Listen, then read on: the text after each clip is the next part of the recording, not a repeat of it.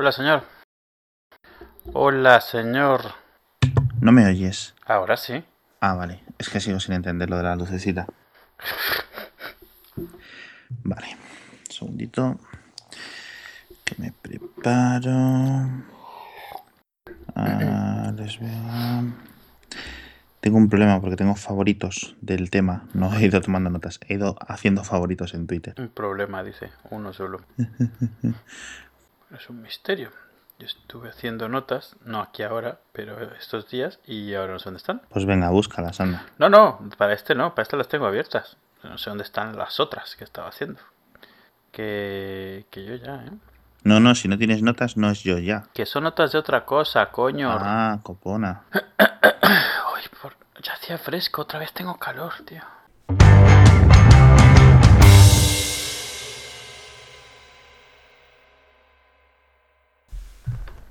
No estaba grabando, menos mal que me he fijado. En fin. Bueno, ya me dejó reír. No era para tanto.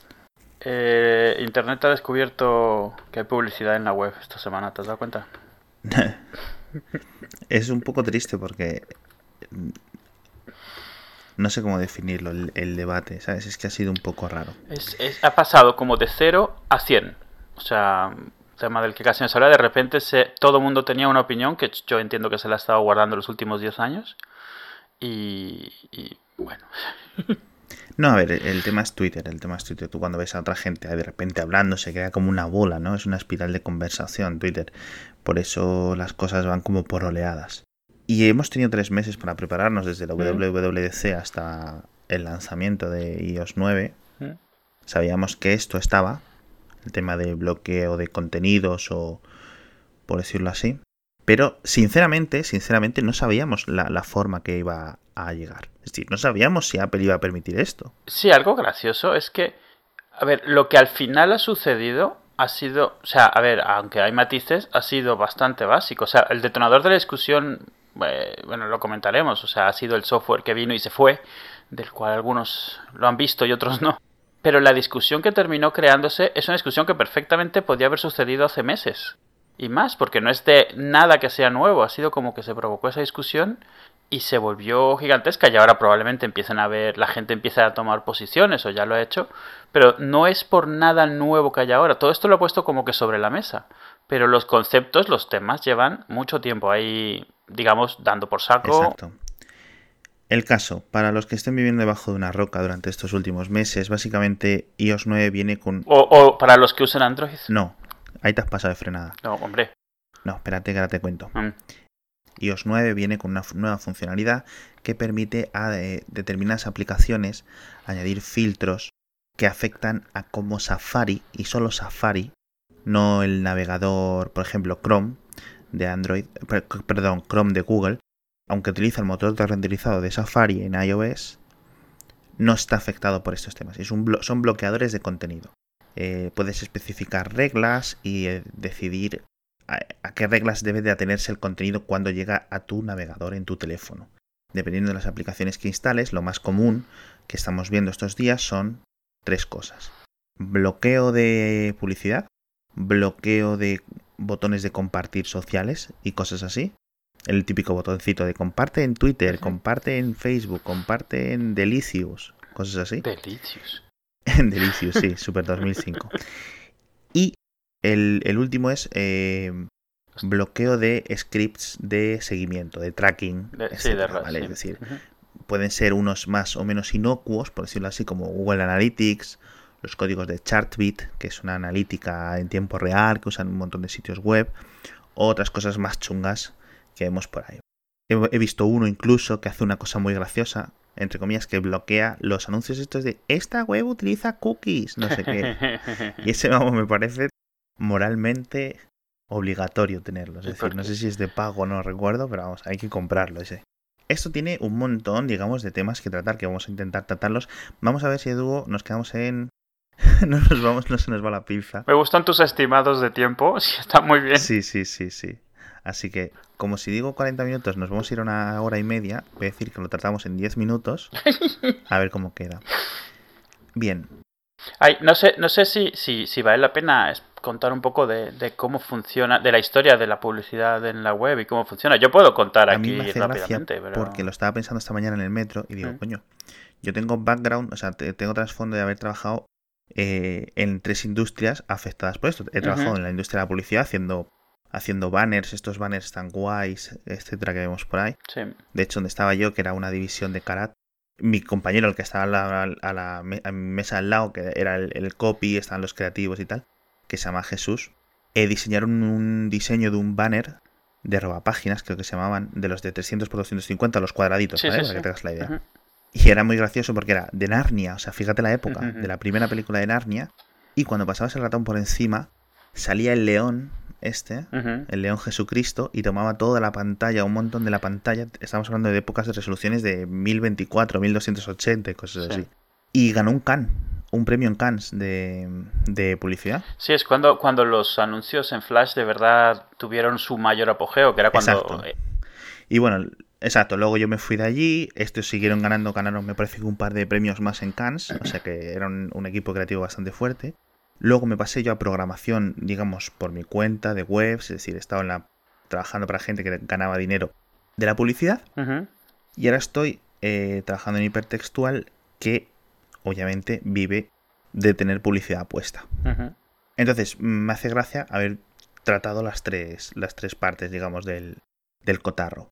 Vamos a ver si quieres dar un poco de trascendencia, o sea, de, de trasfondo, ¿no? Sí, esto, a ver, esto es porque habrá gente, yo, a ver, esto ya tiene suficientes años como que haya gente para la que no le ha tocado los inicios de esto. O sea, cuando, yo que sé, hace en el 98, 99, tener publicidad en tu web era tener un banner con un enlace. O sea, pero el banner, en plan, eh, te lo da el anunciante, te da el GIF y te da el enlace, y entonces tú lo pones en tu web y, el enlace.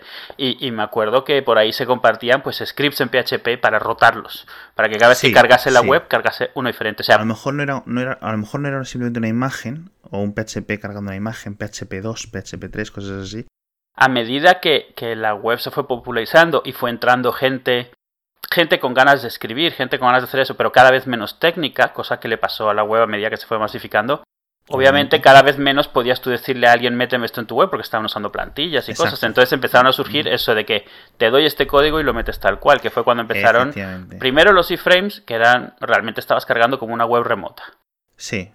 Desde el momento en el que empezó a pasar esto, empezaron a, surgir las, las ad networks estas, las redes de, de anuncios, donde tú realmente tú no sabías que se cargaba en ese iframe. Ya no es que tú hablaras con esta empresa y ponías su publicidad, sino que realmente a ti te daba el script una, una compañía de publicidad ya y ella manejaba sus anunciantes y tú decías pues qué tipos de anunciantes querías y ellos ya lo gestionaban todo. Tú técnicamente no tenías que saber absolutamente nada. Exacto, ¿no? Si, si se puede definir de una forma el mercado de la publicidad en Internet es el mercado de los intermediarios, o sea, entre el que paga y el publisher, o sea, y el editor final del, del sitio, fácilmente puede haber 6, 7, pasos, ¿eh? Todos quedándose una parte, por supuesto. Aquí lo de lo más gracioso es que eh, el único que no tiene asegurado la ganancia es el que finalmente presenta el anuncio. Dependiendo del tipo de anuncio, hay anuncios que no funcionan si nadie les clica, por ejemplo. Bueno, el, tema es este, empezó con los iframes, luego los famosos pop-ups, empezó a haber esta especie de carrera armamentística que hay con la publicidad los anunciantes pues empiezan a exigirle a los publicistas, a estas ad networks, a que sean mucho más efectivas. ¿Cómo la publicidad se hace más efectiva? Solo hay una forma y es hacerla más dirigida, asegurarte de que le llega a la gente que tiene que llegarle y es cuando empiezan a surgir ya estos, estos scripts. Los, a ver, eh, los suelen agrupar dentro de los de los de seguimiento o trackers, pero realmente todo el punto de la mayoría de estos scripts es poder dar la mayor información tuya como usuario para que la publicidad que te aparezca sea lo más localizada a ti que se pueda. Al final de cuentas, ese es el punto. Que, que tú que pueda deducir si esto, tú estás en una web de electrónica, si te ha cargado muy lento, si antes has visitado X o Y webs, si has estado buscando en tiendas, cosas así. Juntar toda esa información para que la publicidad que te sale sea lo más centrada en ti posible. Ha habido varios pasos en falso, los famosos pop-ups que empezaron a salir, los brutos, que fueron una transgresión tan grande que todos los navegadores inmediatamente implementaron bloqueadores de pop-ups que no es muy diferente a lo que está pasando ahora, en el sentido de que... Bueno, todos los navegadores que Internet Explorer tardó como 4 o 5 años más que el resto, pero bueno. Sí, bueno, o sea, pero quiero decir, Safari en su momento, Chrome desde el principio siempre lo tuvo, Firefox enseguida lo implementó. Sí, no, el, el, el fuerte y potente original fueron tanto el de Opera como el de Firefox, antes de que se llamara Firefox, cuando era Firebird, era el, el, el, pionero, ¿no? Eran los pioneros, porque era muy difícil, eh, digamos, interpretar JavaScript para ver cuándo alguien te iba a abrir un pop-up. Pero vamos, a lo que voy es que ya ahí eso se parecía bastante a esto. Era las webs empezaron a pasarse tanto con la experiencia que se estaba degradando tanto que se implementó una medida que, cortó eso de raíz. Y es cuando empezamos a ver los pop-ups dentro de la web en CSS, con scripts, con otras cosas que es muy, ahí sí que es muchísimo más difícil de detectar. No te abre una ventana nueva, sino que te, te tapa el contenido. También cuando los anuncios en Flash empezaron a pasarse, luego dejó de haber Flash. Siempre, se, siempre ha habido un poco aquí eso, a ver qué se va creando y de qué manera se va controlando. Y es un poco algo que hasta ahora medio se había ido regulando. El, problema es que, con, o sea, ahora mismo hay docenas de ad exchanges, estos, estas compañías que se dedican a hacer lo de, lo de estos scripts para rastrear la publicidad. Tú como, como, como web, pues si cada una te da muy poquito, tú tratas de meter la mayor cantidad posible. Entonces, ¿cómo afecta esto al final? Tú tienes una web que está cargando scripts de 50 sitios diferentes. Sí, es decir, aunque el webmaster o el dueño del sitio web nada más ponga un script JavaScript, ese script por su propia naturaleza puede cargar otros scripts. Claro, y no controlas lo que carga, el tamaño final de lo que termina siendo eso. Y un script, a final de cuentas, es un programa que se ejecuta en el navegador, con lo cual tú puedes estar metiendo un script pedorrín y eso está añadiendo 10 megas y 20 segundos a cargar la página. O sea, 10 megas me refiero de datos bajados entre imágenes y no sé qué, y un montón de tiempo en lo que el navegador lo, lo procesa yo creo que podemos ver dos hitos a continuación de esto de la evolución de la publicidad. La primera sería la creación de AdSense, que hubo como una época dorada del banner, por decirlo así, en el banner, que era un banner de texto, que era un banner liviano, que nada no, cargaba mucho código de tracking, simplemente cargaba un par. Pero seguíamos todos, en principio, casi siempre, navegando desde ordenadores de escritorio. Sí. Y algunos poquitos eh, pues en, en portátiles, el siguiente, fueron, eh, el siguiente cambio, la siguiente revolución fue los smartphones, en el que influyen tres cosas. Los anuncios te consumen más batería, los anuncios te consumen datos, datos mm. y los anuncios te quitan, digamos, trozos de pantalla a la hora de navegar. entonces, eh, durante estos años, digamos, de smartphones modernos, no lo anterior a 2007, 2008, etc., hemos visto cómo ha pasado una web mobile suficientemente, digamos, liviana, ¿vale? En el que muchas ni siquiera tenían publicidad porque no había banners adaptados. Hemos ido viendo cómo las pantallas, los smartphones han ido creciendo, hasta hace poco que hemos visto que se han, eh, digamos, estancado, el, avance del crecimiento de los, de los eh, tamaños de las pantallas en los smartphones parece que se ha detenido y además la resolución. Entonces ahora es común tener smartphone de 5 pulgadas con 1080 de resolución, ¿vale? Por 1920 que es un montón de resolución digamos, estas redes han puesto los, casi los mismos anuncios que antes estaban destinados a escritorio en smartphones, porque los smartphones de hoy en día son mucho más potentes que un ordenador de 2005 o algo así. Considerando esto, hay dos grandes temas a tratar, yo creo, aquí. Hemos puesto la base. Ahora que tenemos que crear, tenemos que ver dos cosas, como digo. Uno, ¿por qué Apple hace esto ahora? O sea, digamos, ¿cuál es la geopolítica, entre comillas, ¿no? ¿Cuál es la beligerancia de Apple o la supuesta beligerancia de Apple hacia otras compañías, especialmente Google, y luego la relación entre medios, consumidores de esos medios y la publicidad. ¿Cuál te apetece tratar primero? Eh, el primero, así en el mismo orden, aunque no sé si, si vamos a estar de acuerdo. Tú dale. Ok. La publicidad en Internet tiene tres puertas y las tres son de Google. Tienes tanto la publicidad que aparece dentro de Google y de sus sitios, como DoubleClick, como los, el, el Ad Exchange de publicidad programática de Google, ¿vale? Google es una compañía que vive 95% de la publicidad y de rastrear la web. Cualquier ataque o cualquier cosa destinada a bloquear tanto el rastreo de información libre en formato web, en HTTP, o al bloqueo de los anuncios, es un ataque directo a las arcas de Google o a la capacidad de Google para conseguir ingresos. Apple tiene intereses en mente, digamos, muy distintos. Para Apple lleva dos dispositivos seguidos que presenta sin navegador web. Apple tiene el interés de sus consumidores. Vamos a ver. Apple lo que le importa primero, Apple. Mm. Segundo, sus usuarios. Mm. Tercero, los desarrolladores, ¿no? ¿Quién decía esto? ¿John Gruber? No me acuerdo, pero sí, me suena que sí. Creo que sí. Entonces, Apple pone muy por encima, obviamente, sus usuarios porque al final son los que sueltan la, guita, ¿no? Y Apple le interesa, digamos, que todos nos vayamos moviendo hacia aplicaciones porque son más eficientes a la hora de, ver contenido, porque nos ahorran un montón de batería, etcétera, ¿vale? Comparado con lo mismo más o menos navegando. Y segundo, porque Apple controla la plataforma. Al final esto es un tema todo de control. Apple también ha presentado otra cosa que es Apple News, que luego lo comentaremos. Entonces hay gente que está viendo esto como un ataque de Apple hacia Google. Yo lo veo más como Apple protegiendo o mejorando la experiencia de uso de sus usuarios hmm.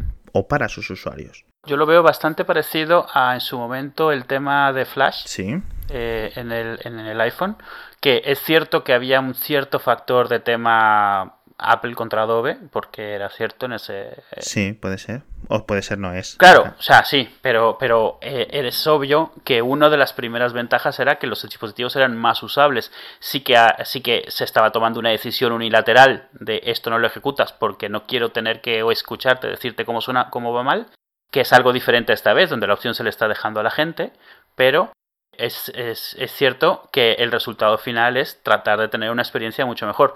Últimamente, antes de iOS 9, la queja cada vez mayor de lo inusables que son las webs en dispositivos móviles. O sea, esto a final de cuentas se refleja. Apple, estoy seguro que consiga que se refleja en ellos, en sus dispositivos. Efectivamente, es decir, cuando la gente dice, es que. Mm, a ver, primero, el uso de la web, digamos, el porcentaje de uso de la web en, Europa y en Estados Unidos es inferior al 10% del tiempo que estamos en el teléfono. Con lo cual ya es una cosa muy minoritaria. Hmm. Eh, al, final y al, cabo, lo que, al fin y al cabo lo que más usamos son herramientas de mensajería y herramientas de redes sociales. Luego me parece que en tercer orden estaban los juegos, cosas así, ¿de acuerdo? Vídeos. Exacto, hmm. ver multimedia, etcétera. En Asia es un poco más eh, juegos, es un poco más multimedia, es un poco menos red social, etcétera.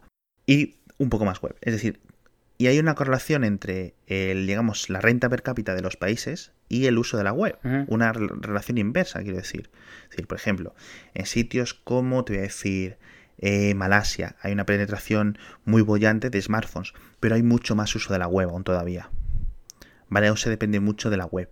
En sitios como, por ejemplo, a Noruega, la gente apenas navega por internet desde su móvil. Es más de aplicaciones. Entendido ese punto, hemos visto cómo ha habido ya un cambio, un salto, un, un cambio en el vector de la gente. La gente ya no navega tanto por lo que es la web libre y tal, pero sigue siendo uno de los sitios más importantes, aunque esperemos poco tiempo, ¿vale? Es, tiene una importancia vital, es decir, es como si al teléfono o a un smartphone le quitas la aplicación de teléfono. Es posible que no la usemos mucho, es posible que haya gente que no la use durante semanas seguidas, pero no la puedes quitar, ¿de acuerdo? Esa sería la, analogía que yo haría con esto. Dicho eso, vemos que hay un cambio, vale, perfecto. Aún así es muy importante la web. Bien, ¿qué problema hay? La web sigue gastando mucha batería. Cuando navegamos por internet sigue necesitando mucho procesador. Mm. O sea, la gente no, sé si les da para pensar, pero renderizar el HTML, ejecutar el JavaScript, el CSS que hay en un sitio web, es una de las labores más complicadas para un procesador o para un ordenador en general. Es muy, muy, muy compleja, porque básicamente le das un montón de instrucciones a un ordenador en un código de muy alto nivel, es decir, que necesita muchas transformaciones, hasta que el ordenador lo entiende, digamos, en, en su idioma, ¿vale? Y es muy caro, por decirlo así, muy caro de procesar. Sí, es, es como un, o sea, a, nivel de visualización exactamente como un programa de maquetación de revistas avanzado, o sea, la parte de maquetación es así de compleja, pero con la desventaja de que el código que estás leyendo puede estar escrito como sea, con 17 estándares diferentes, a veces en el mismo fichero todos. Hay, hay, unos estándares, pero no hace falta que cumplas los estándares, con lo cual mm. el programador tiene que, su, tiene que entender que las cosas pueden venir dichas de mil formas. ¿vale? Entonces es, es, muy complicado para, digamos, para un smartphone, eh, para un smartphone o para un ordenador incluso de sobremesa, interpretar una página web. Eh, simplemente, bueno, los procesadores han ido avanzando a la misma, a la par que se han ido complicando las páginas web. Pero bueno, el caso es que obviamente, cuanto más complicada sea la página, el, sitio web que visitas o la página web en este, en este momento, cuantos más elementos tenga, cuantos más recursos de red, en el sentido de más scripts, más imágenes, más archivos, etcétera, haya dentro de, ese, de esa web, y recordemos que un script puede llamar a otros scripts y así recursivamente, más consume procesador, más consume batería, ¿vale? Entonces la gente piensa, dice, es que llevo 10, 10 minutos navegando por la web y me ha bajado la batería un 10%, cuando sin embargo puede estar una hora en WhatsApp hmm. y le baja la batería lo mismo. Es curioso. Y eso la gente no lo nota. No tiene por qué saberlo. Es que realmente no tiene por qué saberlo. Tú no tienes que ser un experto en programación o conocer todos estos temas. Simplemente para no enfadarte con tu smartphone. Mm. Tú te has gastado 700 euros en un smartphone que acaba de perder 10, 10, 10 de batería leyendo el marca. Sí, y el que te expliquen que no es culpa del smartphone te la, te la suda, te trae... O sea, no te importa, o sea, tú, tú sabes que lo estás usando y te está pasando eso. Exacto. Entonces Apple con iOS 9, 8 años después del primer iPhone, siete años después de la primera App Store, dice, vamos a permitir esta cosa. Y es una cosa muy curiosa. Y te comentaba antes que te habías pasado de frenada porque decías que no hay en Android. No, no, no. Eh, eh, eh, habías comentado de que, para quien no lo haya oído, y yo decía que a lo mejor los de Android no se habían enterado del tema de Marco. No, no, ah, vale, vale, perdona. porque hay un chiste circulando por Twitter que es graciosísimo. Ah, bueno, del tipo de humor que a mí me gusta, que es imaginamos una reunión ¿no? en las oficinas de Apple y dicen, una reunión entre eh, ejecutivos de Apple diciendo, ¿qué podemos incluir en la próxima versión del sistema operativo que Google no pueda copiar para Android? Siempre con este rollo de que quién copia quién y tal. Y dice uno, un bloqueador de anuncios. Y, los, el resto aplauden, ¿no? Ese es el chiste. Hmm. Obviamente Google nunca, nunca, nunca jamás va a poner un bloqueador de anuncios. Sí, claro. Perdón, nunca va a permitir que haya un bloqueador de anuncios aunque los hay en Chrome para desktop, porque no controla más o menos la plataforma y porque la gente se iría a otro navegador. Sí, sí.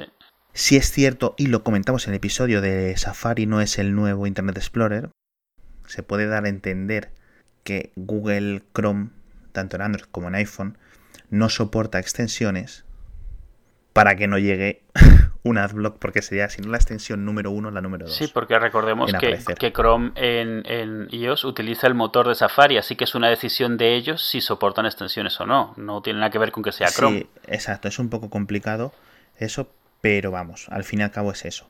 Por ejemplo, los usuarios de Firefox eh, para móviles en Android tienen algunos plugins, entre ellos AdBlock Plus. Claro.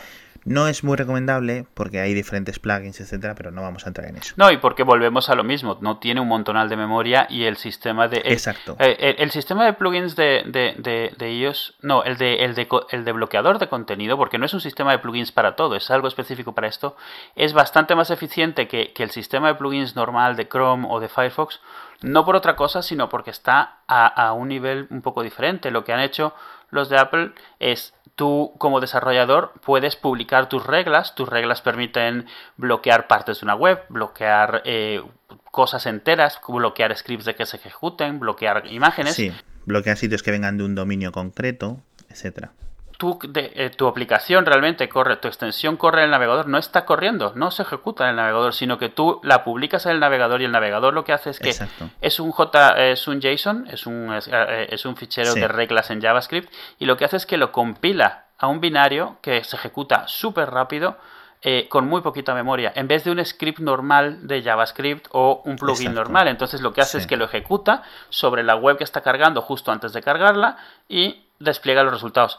La extensión nunca se entera de lo que has hecho. Es 100% privado, eh, es totalmente confidencial. Esto significa que hay algunos plugins que no pueden haber. Es la razón por la que Ghostery no tiene plugin y probablemente no lo tenga. Porque Ghostery analiza el resultado de la web final y luego esos resultados los publica a otros anunciantes para que mejoren su publicidad y tal. Hay un montón de cosas que podemos entrar luego, pero el tema es que lo que han implementado, si tu punto es solo filtrar, sin importarte cómo acaba el final, es, eso es lo que hace. No puedes hacer nada interactivo, pero sí que puedes publicar, puedes meter esas reglas ocupando muy poquita memoria y que se ejecuten mucho más rápido, con lo cual aunque esas reglas sean muchas y el límite de reglas que puedes incluir son 20.000, que en muchos, en AdBlock Plus normalmente tienes 40.000 en cualquier web que cargas, ocupan mucha menos memoria y se ejecutan mucho más rápido que si las tuviese que cargar todas las veces y ejecutarlas en el motor de JavaScript del navegador en ese momento, en vez de estar precompiladas. Exacto, es un preprocesado cuando viene la web más que un postprocesado que es digamos como actúa AdBlock o uBlock en un navegador de escritorio normal. Dicho esto, Apple crea estos, eh, esta posibilidad de este tipo de aplicaciones que crean este, esta extensión para Safari en iOS. No sabíamos hasta qué punto, repito, Apple iba a permitir estas cosas, o si al final sí, si al final no, si va no sé qué. El caso es que durante estos tres meses los desarrolladores han visto que efectivamente se podía hacer. Y hemos visto no solo nacer algunas, que ahora vamos a comentar algunas caso a caso, sino que van a haber no docenas, pero centenas de bloqueadores, haciendo cada uno las cosas de una forma. El día que se han empezado a poder vender, todas las aplicaciones de, la, de, las listas del top de la Store, gratuitas y no gratuitas, durante unos momentos solo eran bloqueadores. Yo lo, a, luego 24 y 48 horas después del lanzamiento para el público general de iOS, me parece que dos de las cinco o tres de las cinco del top de pago y del top de gratuitas eran bloqueadores de anuncios. Sí, Peace y Purify creo que estaban ahí en el top 10. Crystal, Purify y Peace. Yo creo que son las más populares, las que más han dado la vuelta al mundo. Entonces, yo me quedo más con la idea de que esto son las dos cosas. Esto es tanto Apple protegiendo a sus usuarios. Sí, obviamente. Que Apple es, es una compañía que Apple es una compañía que divide mucho las opiniones de la gente, es decir, eh, te puede, entonces, eh, por el mismo, por lo que voy a explicar a continuación, Apple decide muchas cosas por sus usuarios. Apple toma muchas decisiones. Y Apple te dice, lo tomas o lo dejas. Ya está. Para mí la sorpresa es que aquí han dejado abierto a que la gente se baje lo que quiera. Exacto. Entonces, ¿qué problema hay con eso? Pues que si el 80% de las decisiones que toma Apple te parece bien, eres un fanboy.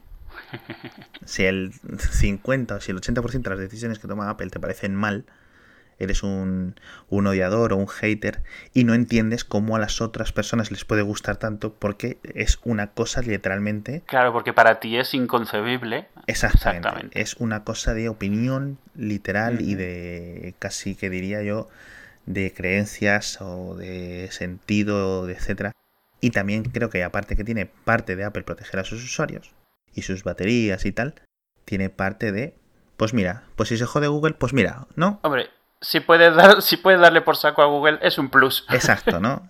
es como si yo cuando me voy a comer una tarta mato una cucaracha de camino a comerme la tarta, pues mira, eso que me he llevado, ¿no? Claro. Entonces, eh, yo me inclino más por eso. Yo es lo que quiero creer. Sí, no sin duda, sobre todo porque eso, Apple News tiene publicidad de Apple. Eh, y es la única que puede tener. O sea, en Apple News tú puedes meter publicidad, el iAd este, es el único que puedes meter, el único que está permitido, al margen de que estés utilizando un servicio propietario de Apple. Y ahí no hay, no hay bloqueadores. Exacto, entonces, otra aplicación que ha traído a iOS 9, ¿ha sustituido a Newsstand? Sí. ¿Al kiosco o el eh, kiosco? más bien, ha sustituido a que el icono de Newsstand ya no existe y ahora hay el icono de Apple News. Lo que antes era Newsstand se ha vuelto a aplicaciones, son aplicaciones sueltas, las, las, las, lo que antes estaba dentro de esa carpeta. Siempre eran aplicaciones, eran aplicaciones especiales. Sí, pero antes no las podías separar y estaban metidas ahí y ahora ya no. Muy bien. Ya viven separadas. Es más que no sé qué vaya a pasar con esas, no he leído si se van a detener o qué. Era lo más cercano que había un modelo de, de upgrade pricing, pero bueno, de suscripción, digo, pero bueno, pues no sabe, no sé cuál vaya a ser el futuro de, eso. No, simplemente eso se pasó a ese, ese tipo de precios o ese tipo de modelos se pasó a las apps en general. Aparte de este, digamos, esta molestia hacia los eh, creadores de contenido, vamos a referirnos a ellos de esta forma, ¿no? A los que tienen las webs que tú visitas, Apple saca Apple News. Y Apple News es cierto que aunque la aplicación no esté muy allá, sea un poco beta, vamos a ver, ya son muchas cosas que son un poco beta dentro de Apple recientemente, no está acabada del todo, como digo, pero el tema es que mete contenido, mete contenido de, las, de los sitios que ellos quieran. Es decir, Apple no mete el contenido de nadie que no quiera, por supuesto. Por ejemplo, yo quiero leer el, eh, digamos, el New York Times, ¿no? Pues lo puedo leer en Apple News. ¿Qué gracia hay de leerlo en Apple News? Primero, la interfaz es muy molona. Segundo, la interfaz es muy rápida. Tercera, no hay publicidad. Con la excepción de lo que estás comentando tú, que yo no sabía que estaban limitados a anuncios de Apple, de iAds. Sí. O sea, si quieres poner, esa es tu limitación, sí. Bien, es decir, tienes que llegar a un acuerdo con Apple para ver cómo, digamos, va tu, tu estructura, ¿no? Cómo va tu contenido mostrado en Apple News. Y dónde mostrar publicidad de Apple. Sí, así es. Curioso. Vamos a dejarlo ahí, curioso. He leído alguna gente que decía que esto era que Apple bloquea, que Apple hace no sé qué. Apple no hace nada. O sea, y es que aunque estoy seguro que la cuota de mercado de Apple es tan ínfima, como lo hemos comentado en el, episodio de Internet Explorer es el nuevo... Perdón, Safari no es el nuevo Internet Explorer. Es tan ínfima que no hay resolución judicial posible porque hay competencia. ¿No te gusta? Compra otro. Ahora, si Apple tuviera la cuota de mercado de Android, por ejemplo, ya estaríamos hablando de otras cosas si incluyera un, un bloqueador de publicidad por defecto. Y el problema es que no lo ha hecho. Bueno, un problema, o la bendición es que no lo ha hecho, obviamente no lo, no lo va a hacer. Yo creo que Apple no es el estilo. Primero porque no tendría sentido, ¿vale? Entonces eh, ya no es el problema que haya bloqueadores de pago, que si quieres podemos comentar en el rollete moral de ese tema, sino que va a haber, como te comentaba antes, cientos de bloqueadores de... Siempre va a haber gratuitos, eso no, hay que preocuparse. La gente que no quiera gastarse 3 euros en un bloqueador de publicidad, que no se preocupe. y, y, habrán pues con matices de que bloquean, que no bloquean. El tema es que estamos ahora, en, o sea, se ha, lanzado iOS 9, han salido un montón de bloqueadores, como eh, es, lo normal que pasase una vez que vio que iban a estar. Y entre ellos salió Piz, que es el, bloqueador de contenido de, Marco Arment. Marco Arment, el que sale en ATP, originalmente uno de los desarrolladores de Tumblr. El desarrollador de Tumblr. Bueno, sí, no, estaban David Carr, ¿no? Y, y Sí, uno de a ver, uno de los creadores, el desarrollador, uno de los desarrolladores principales, aunque no el único, porque en este caso sí eran. No, yo creo que fue el, primer empleado de Tumblr. Sí, eso sí. Pero bueno, no tiene que y, Y, bueno, eh, también ha desarrollado la aplicación de Overcast para podcast, que es la más popular ahora mismo en iOS, si mal no, no calculo. De las externas. Sí, claro. Eh, y también en su momento, pues este siempre está probando con la tecnología nueva que saca, que saca Apple, pues, para hacer negocio, obviamente. Sacó en su momento, eh, eh, esto, ha estado preparando su aplicación del Apple Watch, sacó de Magazine, que era en el modelo de suscripción de revistas de Newsstand, eh, ha hecho que Overcast funcione también en CarPlay, por si acaso, y, quien, y para quien lo quiera. O sea, es alguien que, que, normalmente está buscando qué cosas hace y además tiene esta cosa de que es alguien famoso en el mundillo, con lo cual lo que hace siempre tiene un impacto mayor, porque claro, e, ese es el, es el privilegio de ser famoso, a final de cuentas. Tienes un pie dentro ya, todo lo que haces tiene más cobertura de que si eres un nuevo que ha salido de la nada. Eh, también es alguien bastante polémico, suele ser alguien que... Bastante, yo polémico no diría, yo diría categórico. Sí, polémico, vale, sí, o sea, eh, un poco estoy tratando de ser educado, hay gente a la que le cae muy mal. No es, no, no es el nivel Richard Dawkins. No, no, no, pero sí es alguien que como es muy categórico está en la trayectoria, y, cuando está hablando de algo que sabes que no sabes, se le nota mucho, pero él no le... O sea, no inserta ni el más mínimo hasta donde yo sé, hasta donde yo conozco, sino que es... entonces, claro, hay gente, por ejemplo, a mí me ha empezado a pasar últimamente, que empieza a hablar de temas que yo sé que no tiene razón y los va soltando así, entonces, claro, pero, o sea, tienes razón, no es que sea polémico, es que hay, o sea, a veces no cae bien. Y hay gente a la que no le cae bien por otras razones, o sea, porque es alguien, es una persona muy especialita. Pero eso lo único que significa es que lo que hace, al final de cuentas, todo el mundo opina sobre lo que hace. Y él sacó PIS. PIS es un bloqueador de contenido que utiliza la base de datos de Ghostery. Ghostery lo hemos recomendado aquí en su momento, junto con uBlock. Recordar que si instaláis Ghostery en vuestro ordenador de escritorio, ir a las configuración y marcar la opción de que no, permitís, no permitáis a Ghostery compartir vuestra información de navegación, porque al final si estáis bloqueando trackers y os está bloqueando Ghostery... Sí, aunque, aunque depende para qué. Que, que sepan que está ahí, no está activada por defecto, si mal no recuerdo. Eh, sí, sí lo está. No, según yo es opt-in. Pero bueno, es que lo he instalado un par de veces últimamente y yo lo activo. Entonces el Ghost mm, Rank. curioso. Pero bueno, o sea, el tema es que eh, él en su momento eh, él ya había recomendado Ghostery, igual que nosotros, y Él lo que hizo fue llegar a un acuerdo con Ghostery que no estaba pensando sacar su versión para iOS 9 y de alguna manera él encontró una forma de compartir beneficios en los cuales él utilizaba la base de datos de Ghostery y Ghostery se llevaba un porcentaje de las ganancias al vender la aplicación. Y la aplicación salió e inmediatamente se fue al número uno. La base de datos de Ghostery es bastante buena, es bastante, eh, está bastante al día, además. Entonces los resultados serán relativamente buenos. No perfectos, porque ningún bloqueador es perfecto, porque el tema es que hay webs que requieren que se carguen ciertas cosas para funcionar y funcionan mal si se bloquean. Entonces, obviamente el bloqueador tenía forma de desbloquear ciertas webs, que es típico en todas estas aplicaciones, Solo puedes bloquear webs enteras, no puedes desbloquear eh, funcionalidad individual y permitía también, bueno, iba a estar actualizando la base de datos de Ghostery periódicamente. Sacó esto, eh, se le echó encima una porción bastante vocal de Internet, porque él es una persona que aunque ya se ha quejado del estado de la publicidad en web, él tiene publicidad en su web, él tiene DDEC. DDEC es una red de publicidad relativamente famosa porque son anuncios en teoría más pequeños, menos intrusivos, que no te instalan tantos trackers, que no hacen tanta cosa.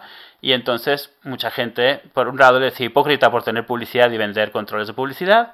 Por otro lado, decía que, que, no podías vender un programa de bloquear publicidad porque el punto de bloquear publicidad es que no estás de acuerdo en que se venda. O sea, un montón de... La gente proyectando mucho lo que eran sus propios prejuicios, ideas, moral, valores, etcétera. Cada uno, cada uno con su, cada, cada enano, no, cada loco con su tema, ¿verdad? En la conversación. Sí, sí, cada uno, además cada uno creándose una historia entera y soltando así, o sea, directamente.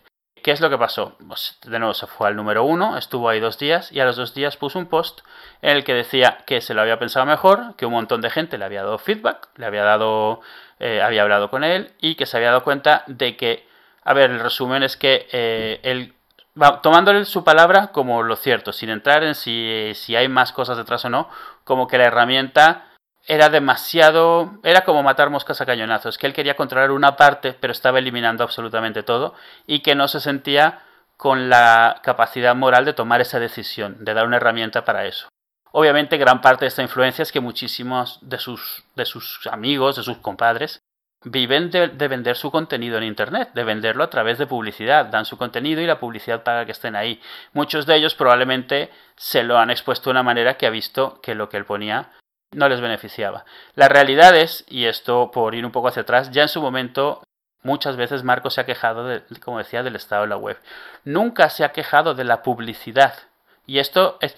Yo, yo tengo un problema con que todo esto se, llame bloqueadores de, anuncios, porque el problema que tenemos aquí no es la publicidad. El problema que tenemos aquí es el abuso de los mecanismos a través de los cuales esa publicidad intenta posicionarse e intenta ganarse tu atención. Exacto se han salido de madre, se, eh, hemos, hemos, lo que hemos comentado hace un momento, la cantidad de trackers, la cantidad de publicidad pegándose unos con otros, terminas teniendo una web que carga cinco veces más lento de lo que debería, ocupando siete veces más memoria, gastando una cantidad de datos inmensa y además, que es lo peor, dándote una terrible experiencia de usuario porque estás en un móvil y el 70% de tu pantalla son banners que no puedes cerrar, pop-ups que no puedes cerrar, que tienen una, cruz pequeñita que nunca le das para cerrarlo bien y terminas viendo una línea del contenido que quieres y el resto es publicidad. O peor, eh, los típicos que cuando entras en una web te redirige a otra o te abre una pestaña con otra cosa y aquí claro no hay pestañas tal y como eso sino que te cambia la pantalla que estás viendo o te lleva al Google Play Store o te lleva al App Store Dices tú, pero bueno, pero qué locura es esta. O sea, hay webs que son inusables, literalmente. Y entonces él lleva mucho tiempo quejándose de esto. Y en su momento le había recomendado Ghostery por la misma razón por la que yo lo recomiendo. Ghostery te permite, primero que nada, te permite un control fino. O sea, te permite bloquear trackers pero no anuncios. Eh, te permite bloquear flash pero no GIFs animados. Yo qué sé. O sea, entonces, al final de cuentas esto le ha afectado y lo que, lo que ha terminado haciendo es quitarlo. Claro. Puede que haya otras razones detrás, en las cuales no podemos entrar porque ni las dicen ni nos constan, entonces es un poco pérdida de tiempo. Pero sí, pero vamos a especular, que esto se hacía falta y es lo que nos mola. Marco Arment, aparte de ser eh, amigo de varias personas que tienen, digamos, que trabajan en la red con Deck Network, es amigo de gente de la Deck, de, perdón, de esta, net, de esta, de la Deck Network, ¿de acuerdo? Qué difícil de pronunciar, por favor. Deck Network. De Deck Con lo cual imagino que mucho habrá venido por ahí. Entonces, él piensa, ok, este tipo de publicidad es aceptable. Pero eso lo que le convertiría es en la policía de qué es aceptable y qué no. Y yo creo que eso ha sido el, punto que él le ha hecho dudar y él ha dicho, yo no quiero esta responsabilidad. No solo, y además porque es una responsabilidad, está él siendo responsable de que gente bloquee cosas con la base de datos de otros y él es el que es el enabler, digamos, como dicen en inglés. Porque sería, sería juez y parte. Y es importante que él no critica a nadie que tenga una cosa contenido, él aclara que es un tema de él, que él no se ha sentido a gusto con la reacción que ha habido. Yo lo que estoy seguro es que una vez que lo ha sacado, ha habido suficiente gente que se lo ha puesto de una forma en la que no lo había visto que no le ha molado. Ya sea que no le ha molado porque sea gente que le ha dicho, oye, tío, vivimos tú y yo de esto, hasta que haya sido simplemente gente que lo ha sabido explicar de una manera que no, ah, porque eso te pasa a veces, o sea, y, este, él habrá recibido 70.000 tweets diferentes y de repente alguno habrá estado puesto de cierta manera que él no, no, no se habría dado cuenta de eso, porque él ha insistido mucho en lo que tú has dicho, que él no quería ser el responsable, no quería ser juez y parte. Y yo lo que sospecho es que alguien se lo ha puesto bajo esos términos y le han cuadrado. Le han cuadrado en el sentido de decir, pues no me había dado cuenta, pensé que era más simple que esto y no lo es. Exacto, entonces otro punto interesante eh, de la aplicación era que bloqueaba, aparte de estas cosas, bloqueaba, eh, bueno, la base de datos de Ghostery bloqueaba tanto anuncios como tracking. Web fonts, él la había añadido. Exacto, web fonts, porque a nivel de peso, porque son archivos que realmente son pesados, porque hay que cargar varias fuentes, varios pesos de la fuente, varios, digamos, eh, familias o como se diga, etcétera. Y son al final, te puedes meter en 300, 400, 500K, un mega, incluso dependiendo del sitio web que visites. Porque claro, cuando entras en una web que tiene fuentes, que utiliza fuentes que no son las que vienen instaladas en tu sistema, esa web te las tiene que enviar. Porque si no, tu ordenador o tu smartphone no sabe lo que es, no sabe qué fuente es, qué tipografía es. Y también bloqueaba una cosa que no sé por qué todas las webs móviles tienen, que son los botones de compartir. Oh, sí, por Dios. Que es totalmente redundante, porque no sé si la gente los usa al verlos en pantalla, al estar ocupándose aquí, decir, tengo 5 pulgadas de pantalla. Lo siento mucho, pero es que ¿qué más queréis hacer? ¿Por qué me estáis ocultando contenido con estos botones? Y me estáis haciendo gastar ancho de banda. Cuando tengo un menú en mi móvil que hace lo mismo. Y a mí me suena alguna vez haber compartido un estudio que decía que, esos botones no los usaba ni el tato, sino que la gente... Yo no creo que no los use ni No, no, o sea, que los usaba gente, pero muy poca. Que la percepción de que se usaban era mucho mayor que el uso real. Exacto. Que tú cuando estás haciendo las webs los pones porque dices, voy a facilitar esto. Y yo lo que sí leí es que es posible que aumentaran el, una cosa que era que, por ejemplo, si yo veo el botón de compartir en WhatsApp me lleva a la mente la idea de compartir en WhatsApp. Aunque luego vaya y lo comparta desde el botón nativo de compartir de mi, del, menú de mi navegador. Pero está ahí como de recordatorio, ¿no?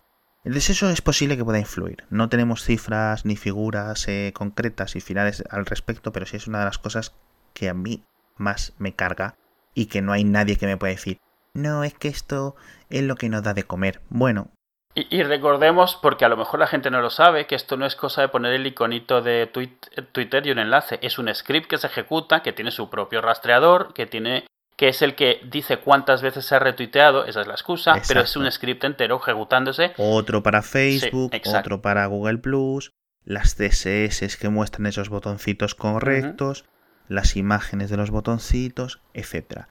Total, que un pequeño script que carga cuántas veces se ha compartido en redes sociales, al final genera 7, 8, 9 peticiones de gasto de memoria que la gente que esté haciendo roaming o que esté, digamos, pagando por extensiones de 100, de 100 megas en 100 megas, le hará mucha gracia descargar cada vez que visita una puta página web.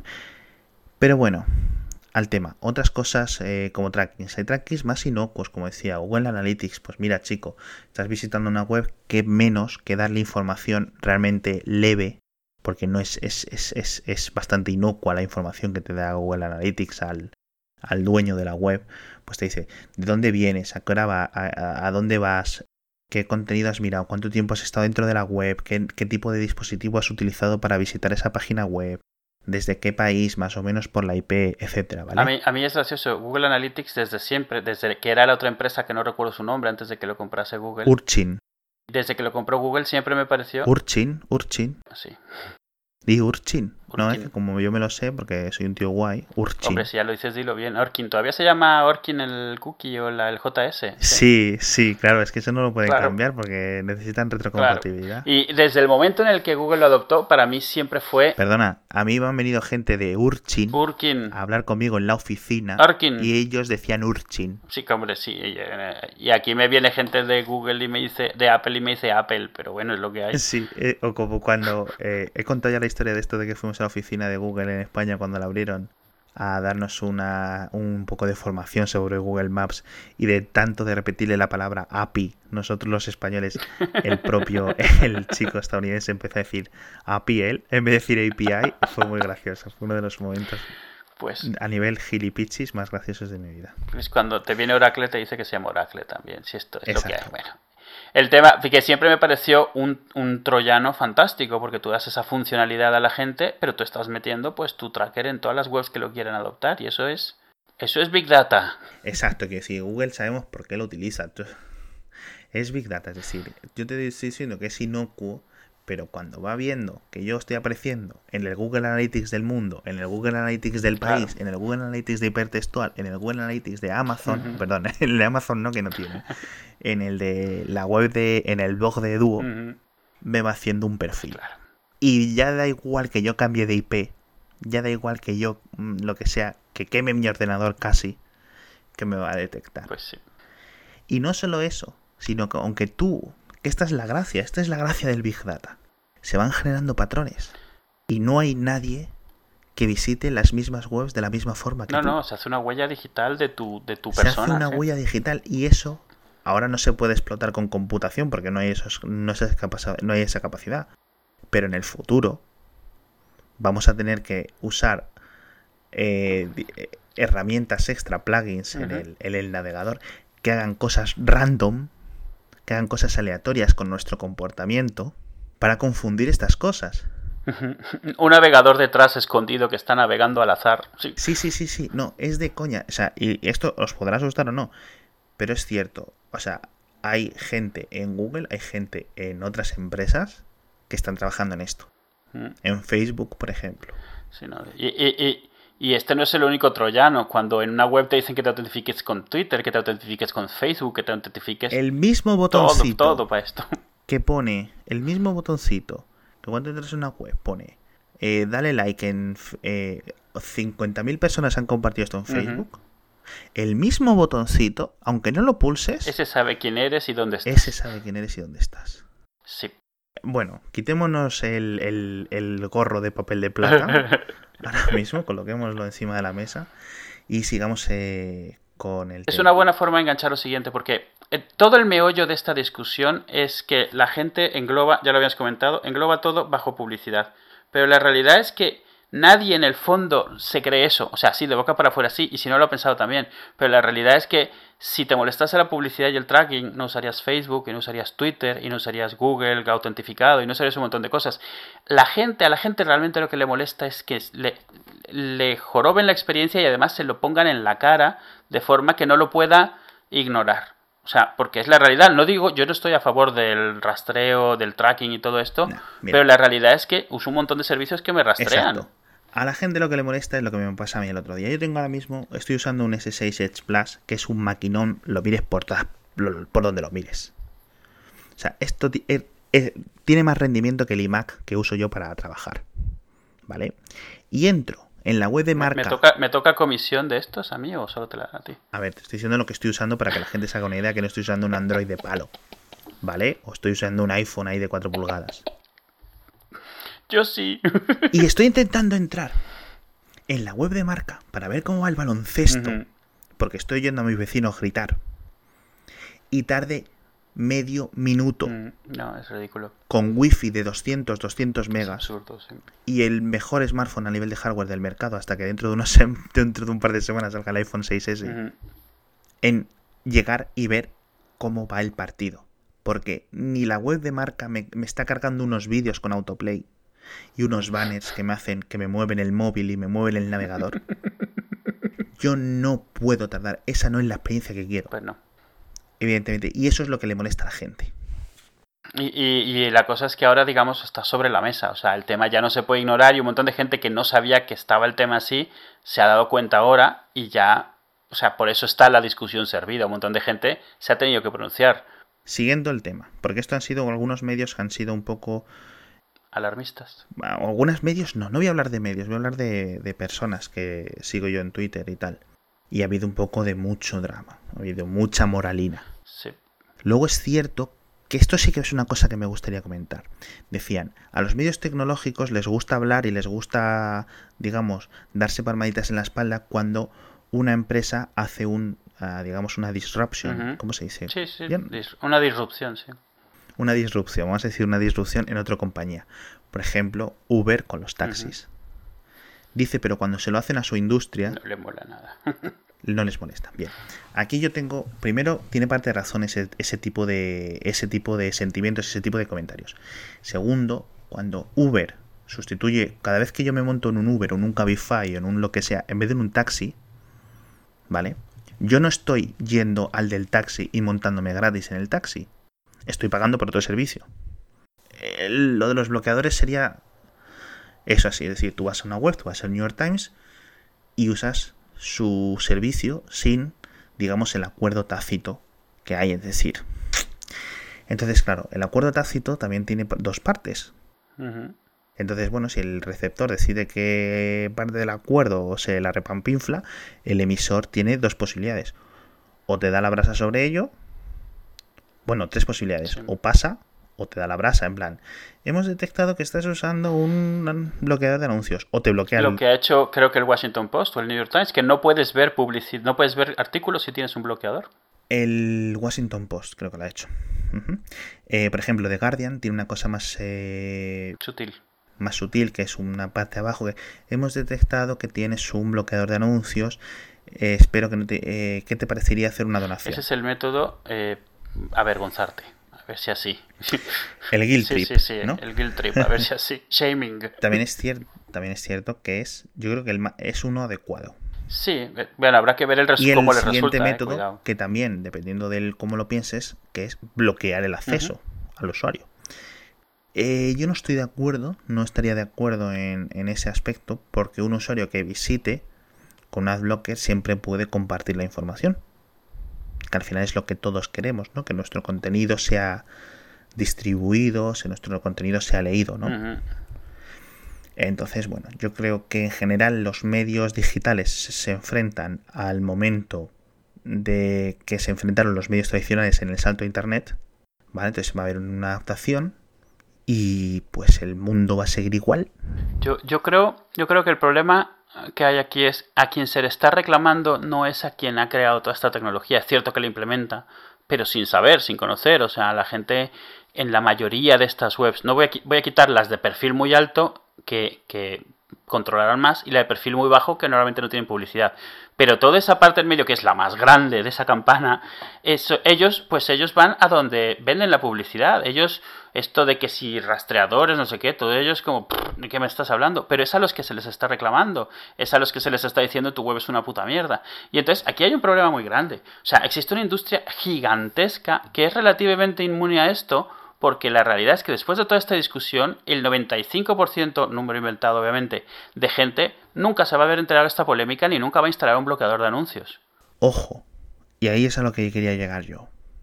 Esto empieza a ser, si esto se populariza, esto tiene que, a ver, hay un punto en el que esto es un punto de no retorno. Tiene que alcanzar masas, ¿eh? Si esto se populariza de la misma forma, tú imagínate Navidades del año que viene, de este año, perdón Tú llegas, te pones a la mesa y viene tu cuñado. No sé si tienes cuñados o no, me da igual. Viene tu cuñado ficticio o va un compañero de trabajo de estos que también te caen a ti. Y, tú, y te saca el, el, teléfono Android no sé qué. Y le dices tú, ¿tú has visto que mi iPhone bloquea publicidad? ¿Tú has visto que soy el más listo? No, tú has visto que rápido carga esto aquí, mira, mira, mira. ¿Tú has visto que bien va aquí el marca.com? ¿Eh? ¿Eh? ¿Eh? ¿Eh? Cuñado, cuñado. Y el otro coge y dice, coño, pues es verdad. Bueno, primero te dirá, bueno, pues el tuyo no tiene multitasking real. Pero luego se quedará requemado en plan diciendo, bueno, tal. A lo mejor se consigue instalar su propio adblocker, lo que sea.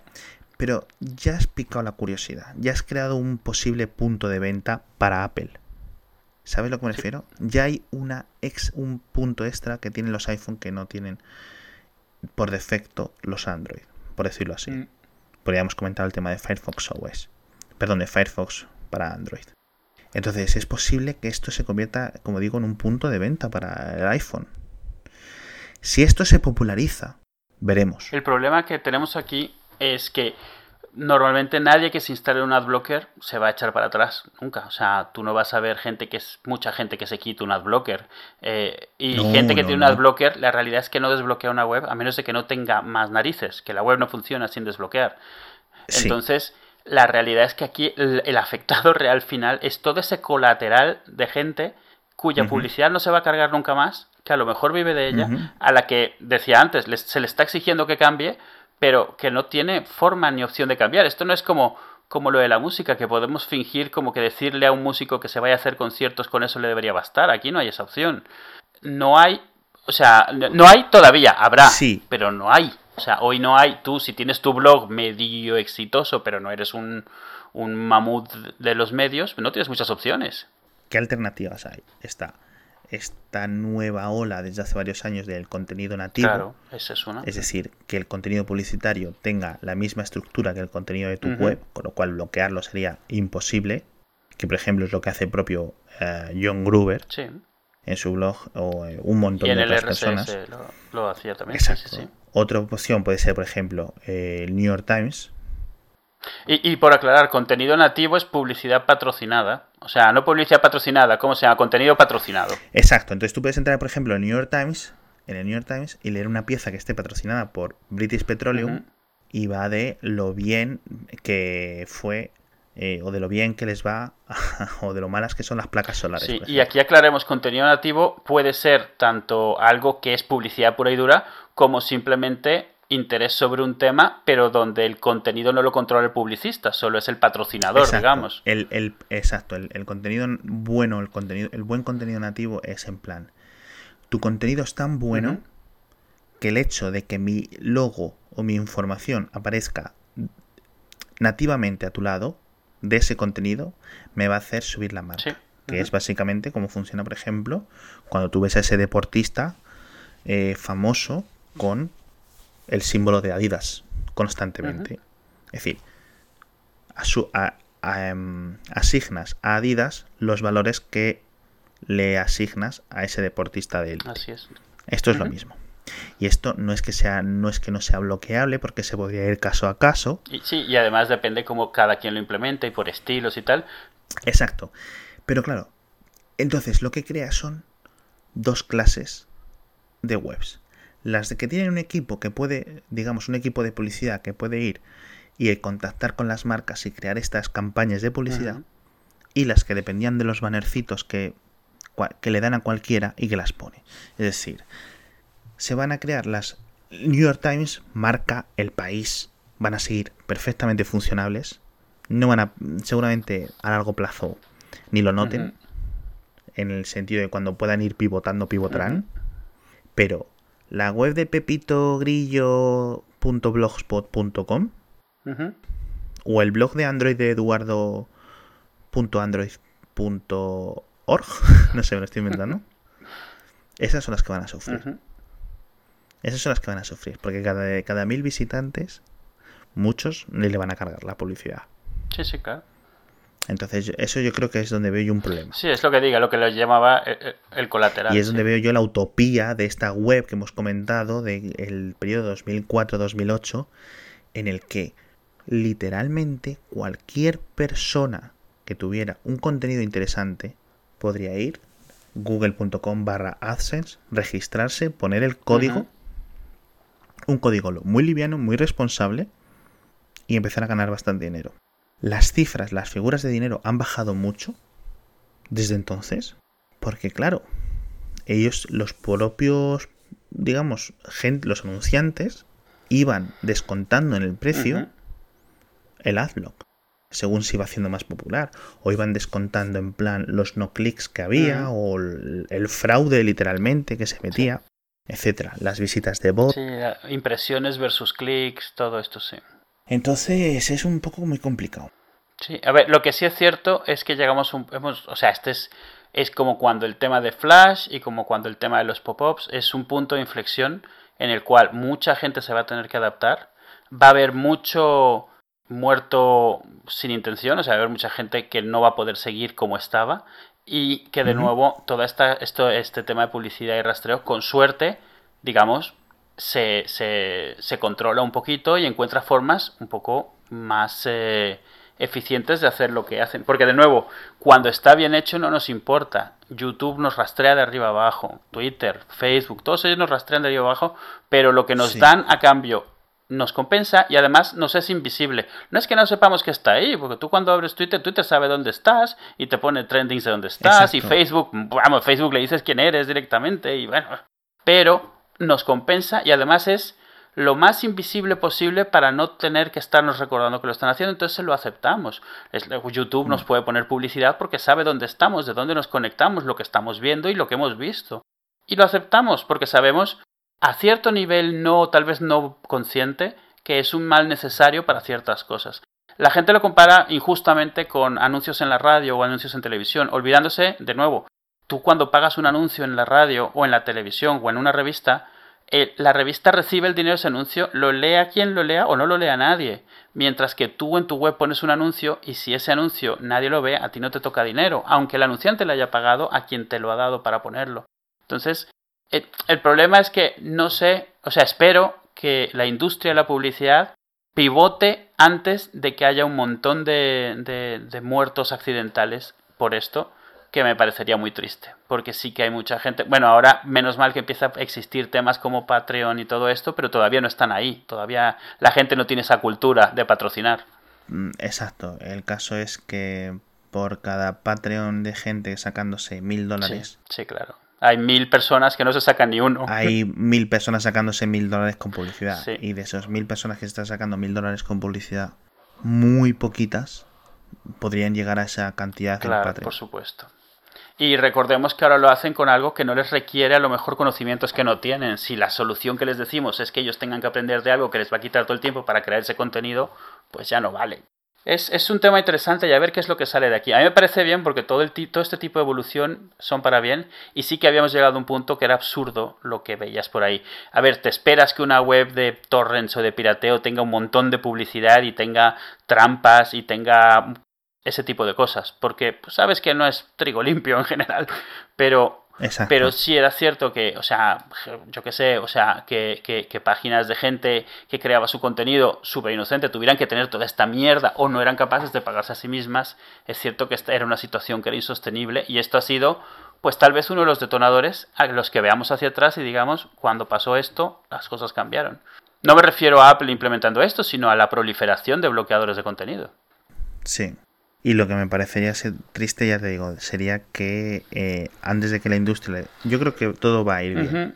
Sí, a ver, y morirá gente y surgirá gente nueva. Exacto, eso es lo que me refiero. No quiero decir, mm, a lo mejor yo no sigo escribiendo porque me han despedido, porque eh, no hay ingresos, ¿no?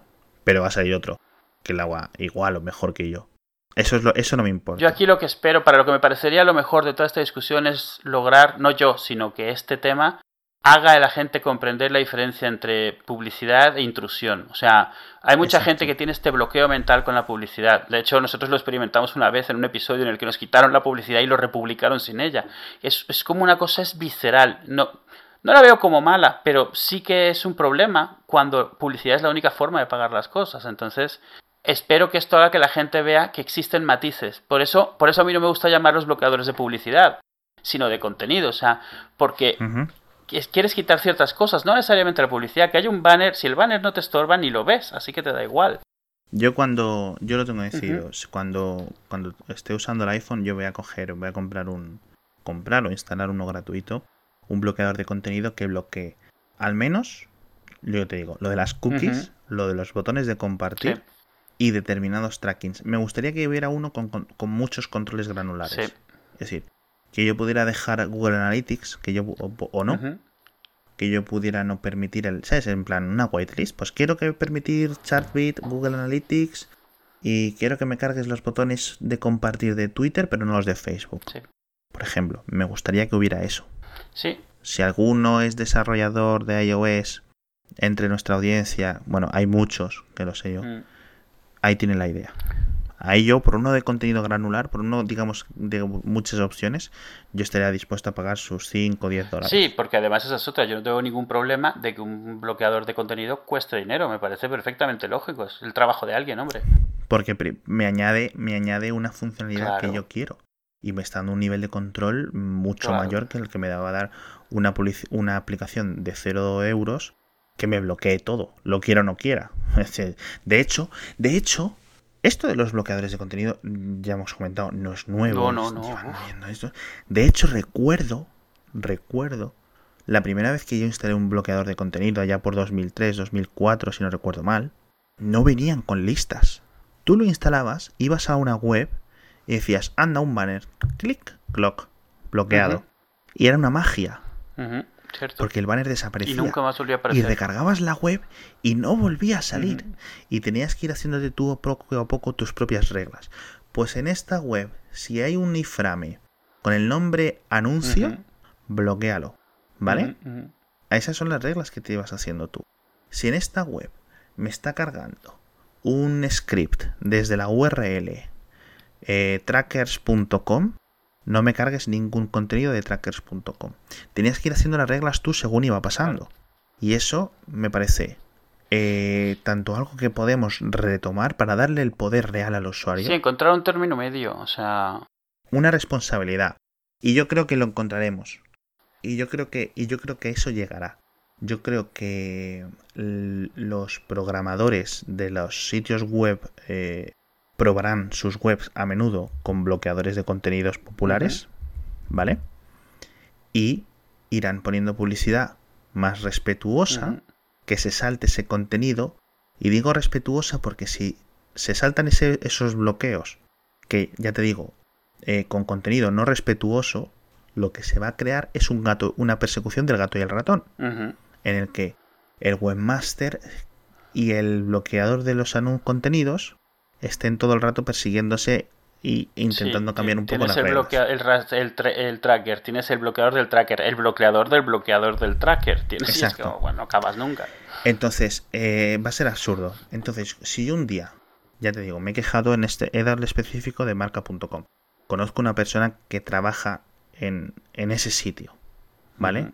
Con lo cual, bueno, mira, oye, él ya sabe lo que es y, y ya sabe lo que hay y bueno. Pero sí es cierto que si yo un día entro en el marca.com y veo un logo de Gillette, por decirlo así, al lado de información del baloncesto, pero la información del baloncesto la he podido ver bien, a mí no me importa que me esté intentando vender una cuchilla de afeitar al lado. Claro.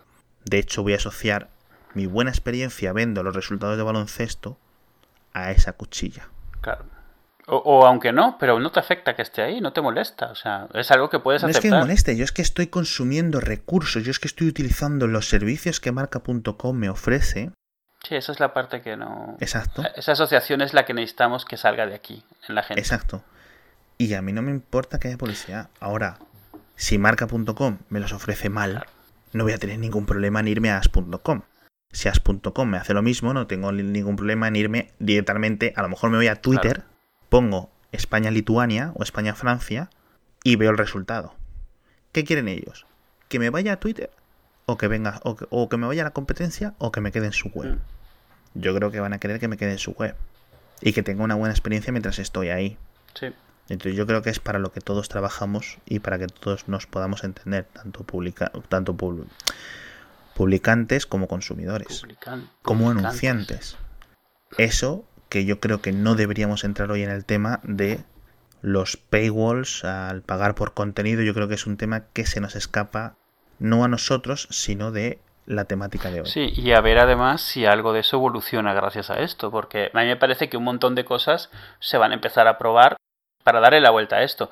Es como, tú dices publicidad, yo digo trackers, a mí no me molesta que haya un tracker en una web, pero cuando hay 12, pues me molesta. Cuando hay literalmente 100. Sí, o sea, es que es, ya, es, me molesta, porque no me molesta mientras no me afecta. O sea, que esté Google Analytics y a lo mejor otro, bueno, vale, o sea, porque no lo estás viendo, pero en el momento en el que todos... Ahí me gustaría, por ejemplo, pues ya te digo la aplicabilidad, la granularidad que te he dicho. Por ejemplo, se me ha ocurrido otra nueva regla. Aplicar diferentes bloqueos si estoy en 3G. Hombre, claro. Por ejemplo, me gustaría bloquear, si estoy en 3G, no me, no me cargues fuentes. De hecho, o si alguien que sepa de alguna que exista, que nos lo diga. Mi email es alex.haciafalta.com. que no me lo he planteado si se puede. O sea, en las reglas no sé si tiene el tipo de conexión. No, no, no, no.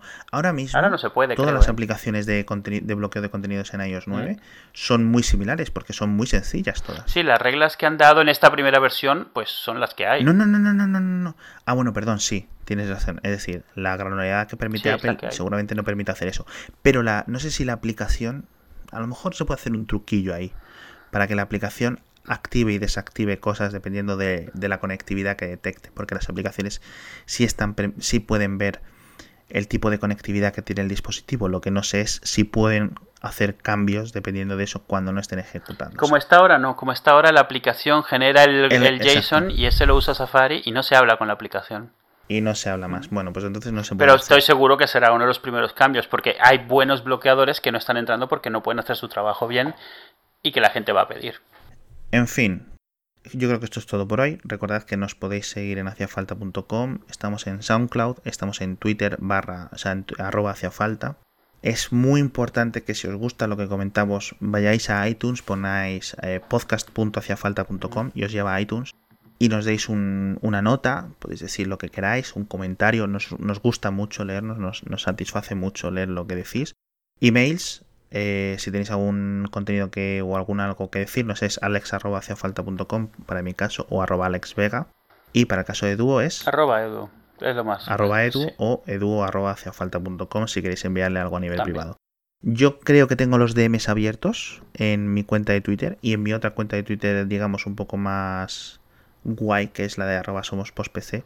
Tengo los DMs abiertos, con lo cual cualquier cosa que queráis comentarme, ya lo estáis haciendo muchos, preguntándome dudas, me da igual. O sea, ¿qué móvil me compro? Eh, ¿Sabes? O sea, recibo de esas varias al día, no me importa responderlas porque hay gente que realmente lo agradece mucho. Y nada, simplemente nos interesa y nos encanta escuchar lo que los comentarios vuestros. ¿Y poco más? Espero que os haya gustado el episodio ahora ya que tenemos un poco más organizada nuestra vida, otra vez, eh, en espera de que se desorganice en breve, eh, seguiremos con más regularidad otra vez, con lo cual, simplemente con que haya dicho yo, mencionado la palabra regularidad, estaremos, volveremos a la irregularidad, pero no, en serio. Así funciona. Eh, sabéis que yo para mí es graba. Esto ya está fuera, ¿no? O sea, ya que he puesto la sintonía. Por lo visto.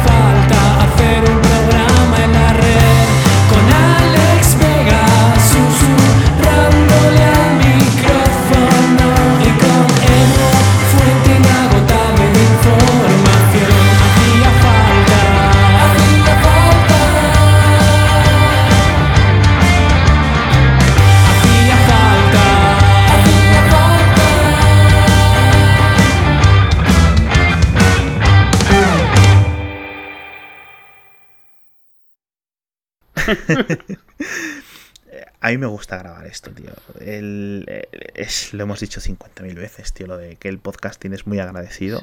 Eh, de hecho, mañana he tenido que decidir, eh, mañana, hoy es martes, mañana miércoles, decido, he tenido que decidir entre con qué dos podcasts aparecer. y he tenido que usar uno porque no puedo estar en dos podcasts a la vez. Es el chico más popular del... Eh, sí, estoy esta semana creo que voy a estar en cuatro, en cuatro episodios distintos de podcast. Eres el Siracusa español. Eh, bueno, no, pues porque salían todos. Hubo una época en la que salía por todos lados. no, por, no por absolutamente nada más. No, por contenido, ni por amor por Nintendo, ¿no? Sí, sobre todo. Y nada más, Eduardo, hijo mío. Que ya te quieres ir a dormir. Pues no te creas, creo que me voy a abrir una lata de cafeína Y le voy a echar unas horitas aquí al teclado. Ya te digo, bueno, esto, esto obviamente ya no lo echas.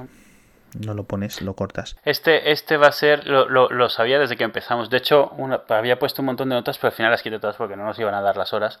Pero este va a ser uno de esos en los cuales van a decir que todo lo hemos pillado mal, que no son las cosas así, de que se nos ha faltado un montón de... Porque claro, si sabes de esto, te parecen vital un montón de cosas que nos hemos saltado, no por no saber, sino porque no vienen al caso. Y ya verás, tú ya verás. No creo, no creo. Sinceramente, sí, sí, sí, sí. De hecho, mm, te lo puedo demostrar porque desde que las estadísticas o la gente que... Tú fíjate, cuando utilicen links de Bitly, aunque sean en otros dominios, tú añades un más al final y ves las estadísticas de clics. Y deprímete con la, la escasa cantidad de clics que consigue. El rich, cero, el poco rich que tiene. No, el rich es un poco distinto, porque el rich es un poco la gente a la que que interactúa de alguna forma u otra. Pero no, sí, bueno, se puede resumir a los clics, ¿no? Sí, a la que va llegando, pero me refiero solo del enlace. No, y al final ese es el, ese es el caso. Y a mí, por ejemplo, yo cuando me gusta que eh, no me gusta que me hagan retweet a mis cosas, me gusta que la gente haga, por ejemplo, el otro día escribí un artículo, creo que era este, no, el de, el de Amazon vendiendo las tablets al peso. No sé si se lo leíste. Me pone, eh, por ejemplo, Chema Flores, eh, Chema Málaga en, en Twitter. Dice, qué bueno eres, somos post PC y el enlace al, tweet, al, S.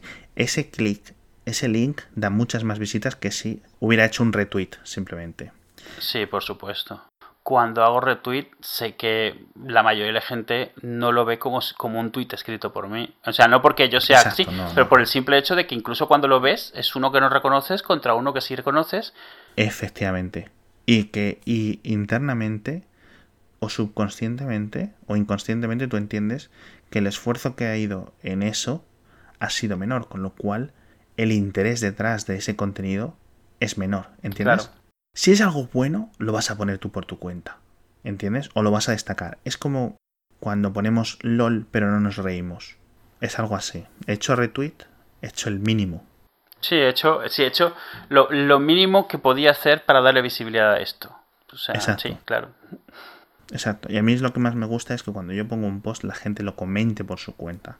Eso es la valoración, ya te digo, la, buena valoración dentro de nuestro circo de Twitter, que al final somos tres gilipollas, porque el Twitter no envía tráfico ninguno. El que envía tráfico bueno es, el Facebook.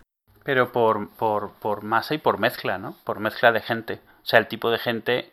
Eh, a nivel eso te puedo decir que yo puedo hacer todos los artículos que yo quiera hablando de la industria y van a venir un clic. Pero si hago uno metiendo mierda a Apple, va a explotar en Facebook. Y ya sabes por qué es, porque, bueno, es como, Apple es un poco como el Real Madrid. Eh, todos los palos, sean, no, ¿sabes lo que me refiero? Es como lo de ser un hombre heterosexual blanco. Te van a dar muchos más palos porque, coño, al fin y al cabo, los soportas. El que está arriba, el que... El, el, el Es como en el Mario Kart, eres al que le toca la, concha azul. Te jodes. No, pero oye, y, es que realmente, si tú estás arriba, con lo cual tienes más fuerza para soportar los golpes, seas el Real Madrid o seas un cis white male, ¿sabes lo que me refiero? Y si no, pues aprende, porque, porque es lo que, es lo que pues toca. Uy, que se me está quedando la boca como un fistro que tú te, lanzas. Yo aquí estoy borrando todo el texto que tenía yo preparado. Hombre, porque vamos cubriéndolo, entonces ya no lo ah, necesito y no me quiero que me distraiga. Urchin, Urchin, Urchin, di Urchin, Urchin, gente de Urchin, Urchin, Urchin.